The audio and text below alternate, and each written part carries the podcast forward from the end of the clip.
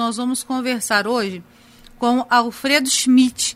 O Alfredo ele é presidente do Instituto Sustemplast e nós vamos conversar aqui né, sobre essa questão de plásticos recicláveis, plásticos de uso único, porque o instituto do qual o Alfredo é presidente encomendou um estudo né, para saber qual que é a opinião dos brasileiros quanto a esses plásticos de uso único. Ô Alfredo, boa tarde. Boa tarde, Sandra. Como é que vai? Obrigado pela oportunidade. Eu queria que você falasse um pouquinho da importância desse estudo aí, né, de conhecer os hábitos e as preferências dos brasileiros sobre essa questão dos plásticos de uso único, Alfredo. Inicialmente, eu queria dizer uma coisa muito importante. Todos os plásticos são recicláveis. Então, é, se eles não estão sendo reciclados, é por uma atitude inadequada de um descarte incorreto, porque o poder público não está fazendo o trabalho dele adequadamente, mas todos os plásticos são recicláveis. E aí começou a se estabelecer uma relação e começaram a ter uma, uma falta de clareza em informações sobre plásticos de uso único, como copos, talheres, pratos, sacolas plásticas, sacos, né, de uso único. E eh, nós chegamos à conclusão que o setor plástico brasileiro ah, acha que existem muitas informações desencontradas sobre o uso de plástico de uso único. Então, nós somos ouvir a população e ver o que a população pensa. Por quê? Porque, por exemplo, nessa época de pandemia, né, cerca de um bilhão e meio de máscaras descartáveis, que são feitas de plástico também, de uso único, foram descartadas de modo inadequado. E ninguém falou nada. Por que, que ninguém falou nada? Porque não existe uma informação adequada. Então, nós vamos buscar uma informação adequada através de uma pesquisa.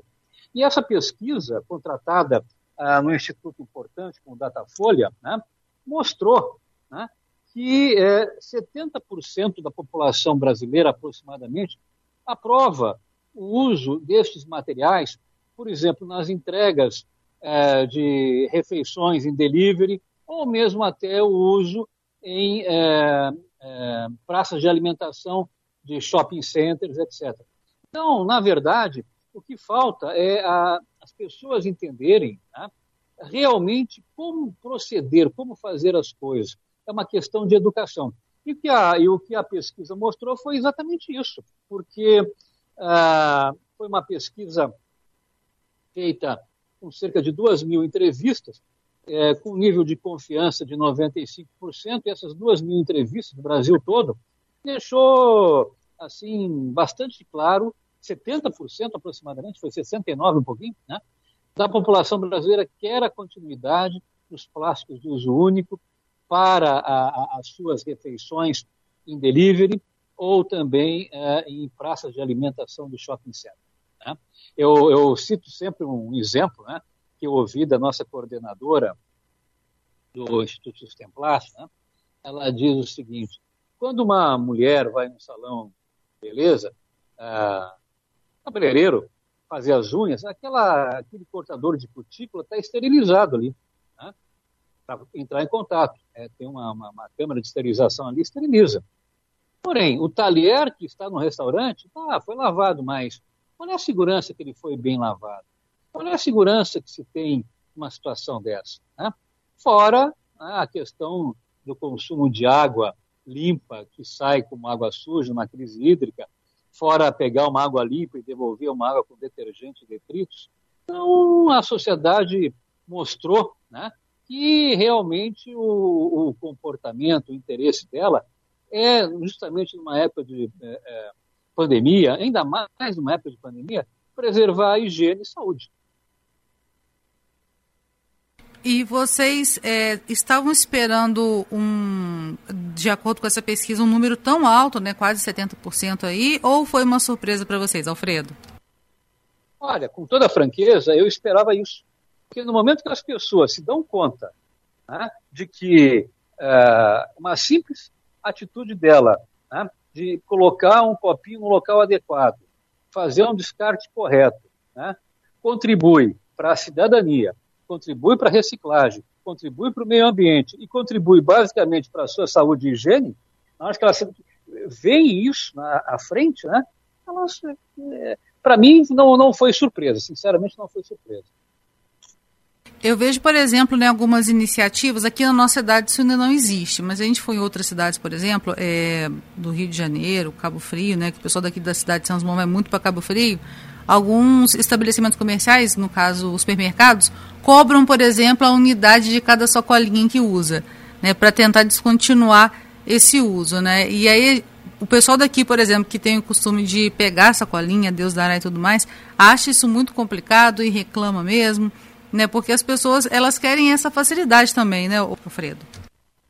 Olha, deixa, deixa eu te contar uma coisa. É, há cerca de 10 anos atrás, aproximadamente, houve um, dizer, uma ação muito grande, uh, inclusive com o Ministério do Meio Ambiente, sobre a questão de sacolas. E quem representava. Eu não sou fabricante de sacolas, tá? Eu fabrico outro tipo de produto. É, mas quem esteve à frente desse processo lá no Ministério do Meio Ambiente pelo setor plástico fui eu.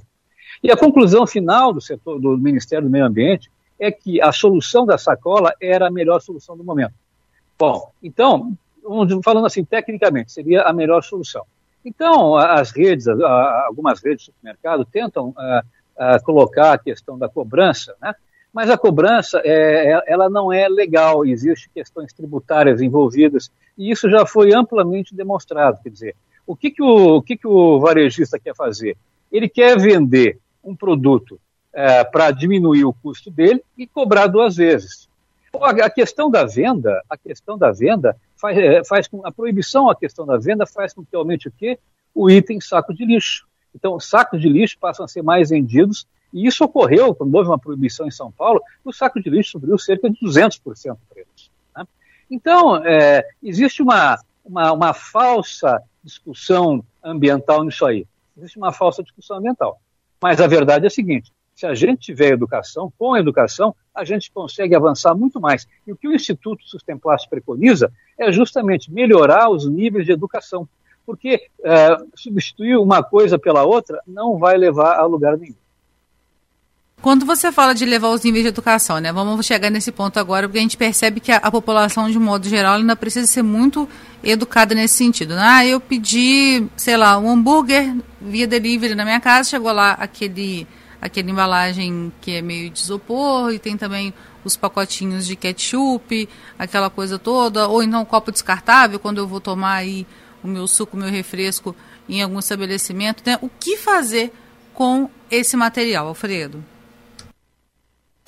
eu vou dizer assim para ti, do meu ponto de vista é muito simples, é só fazer uma separação seletiva, né? Ah, o isopor você põe no canto, onde você está num shopping, você coloca, isso o shopping tem que fazer também, não? Porque sabe como é que funciona? De um modo geral, os shoppings, né, essas grandes áreas de alimentação, é, vai tudo para o mesmo uh, coletor de lixo ali, e eles têm alguém, alguma empresa, alguma coisa que vai lá e retira tudo. É papel, é madeira, é copo, é talher, é copo de vidro, retira tudo.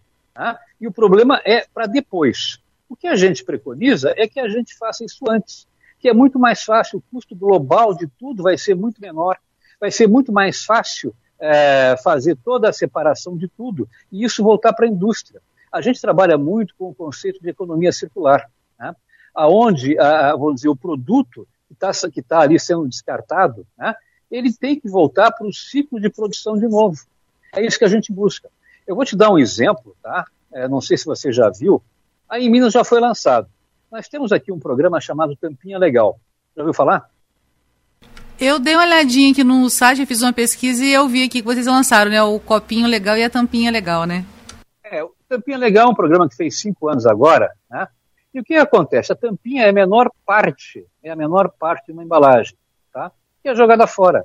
Então, o que, que a gente fez? Né? Se criou um programa onde tampinhas são recolhidas, separadas por cor, para criar uma identidade, para criar uma questão de educação né, ambiental. Essas, essas tampinhas são encaminhadas para entidades assistenciais cadastradas, que entregam para o reciclador, e o reciclador paga direto na conta dessas entidades. Em cinco anos, foram cerca de 750 toneladas de tampinhas. Para você ter uma ideia, 750 toneladas são aproximadamente 30 carretas né, carregadas de soja, de matéria-prima, o que quiser, né, que voltaram para a indústria. Então, o que a gente trabalha é um, é um trabalho é, árduo, claro que é um trabalho árduo, mas a gente tem que andar passo a passo, um passo depois do outro, né, e nós estamos conseguindo valores expressivos. O copinho legal que nós iniciamos agora, na verdade ele tem o nome de copinho legal, mas engloba talher, engloba pratinho, engloba tudo isso, é o mesmo caminho. Então, a, a, a, a crítica pela crítica, como existe, ela não agrega nada. As pessoas não propõem soluções que não sejam, ah, que, não, que não englobam a educação. E, e se não tiver educação, a gente não vai a lugar nenhum. Essa é a questão. Inclusive, quem está nos ouvindo depois, se quiser, pode acessar o site, né? tampinhalegal.com.br. Está muito bacana o site. É, e, e, também acho muito legal uh, olhar também uh, o Facebook, Instagram, uh, as redes sociais, enfim. Tem muita informação sobre o programa que é uma coisa magnífica. É o, é o maior programa socioambiental de caráter educativo e economia circular de iniciativa da indústria de transformação de plástico da América Latina. Tá? Então, é uma coisa que vem, nasce espontaneamente. Claro, a gente vai direcionando, né? Nós somos facilitadores, mas isso é uma coisa que vem de dentro da sociedade uh, na busca de conseguir recursos para entidades que necessitam, porque eu sempre digo assim, você deve ver na sua cidade, em outras cidades, né? Chega no sábado de manhã, tem um pessoal do Rotary, do Lions ali, pedindo na, na saída do supermercado para dar um quilo de é, um quilo de arroz, um litro de leite, né? isso é comum nas grandes cidades, né? Mas a entidade assistencial não paga a conta de luz com um quilo, com um quilo de açúcar, nem com um quilo de arroz, nem com um quilo de feijão, nem com um quilo de leite. Tem dinheiro. E a gente, dentro desse movimento todo, a gente consegue, vamos dizer, gerar recursos, promover a economia circular, né? E é isso que justamente a pesquisa, por um outro viés, demonstra que a sociedade quer manter a sua condição de uh, ter higiene e saúde acessível, né? E sabe que para isso vai começar um processo de educação ambiental de destinar corretamente os seus resíduos. E é bom pontuar também, né, Alfredo, que isso, é, como você está falando, né, quando você destina o resíduo de maneira adequada, você não está jogando dinheiro fora, né? Por exemplo, né, quem olhar lá no site de vocês viu que cinco anos, né, arrecadando aí 700 toneladas de tampas plásticas, foi equivalente aí a um milhão e meio de reais, é isso mesmo? Isso, é isso mesmo. Já passou, inclusive. Esse número está, assim, algum, talvez um ou dois dias desatualizado, né? mas já passou. Já tem mais, mais milhões, quase, quase um milhão e 550 mil reais é, destinados. Então, é, é um dinheiro. É, você vê que interessante, né? Quem começa a coletar tampinha não para mais. A pessoa pega a mania, vai no restaurante, guarda tampinha e vai destinando a entidades assistenciais que precisam do recurso. Então, você já imaginou que aquilo ali se torna uma moeda da solidariedade, a pessoa é, é, é uma coisa que uma, uma, um pedaço de artigo que iria fora, ia para o lixo, ia ficar na rua, né? ia para o lixão, não importa. Né? E passa a ter uma destinação correta. A mesma coisa é com os outros materiais. Por isso que a gente notou que havia uma, uma, ah, uma, uma desinformação generalizada ah, sobre, vamos dizer, os materiais de uso único, e nós somos atrás disso. Né? Ver o que, que a sociedade realmente pensa. E o que a sociedade quer é a continuidade das suas condições de higiene e saúde, né? e, e, ao mesmo tempo, um programa paralelo, Tampinha Legal, mostra exatamente como isso pode ser feito. E, Alfredo, a pessoa que ouviu, se interessou, achou legal, quer saber, agora, a partir de hoje, eu quero juntar as minhas tampinhas, eu quero ter um uso mais consciente para esse material de uso único, o que essa pessoa deve fazer?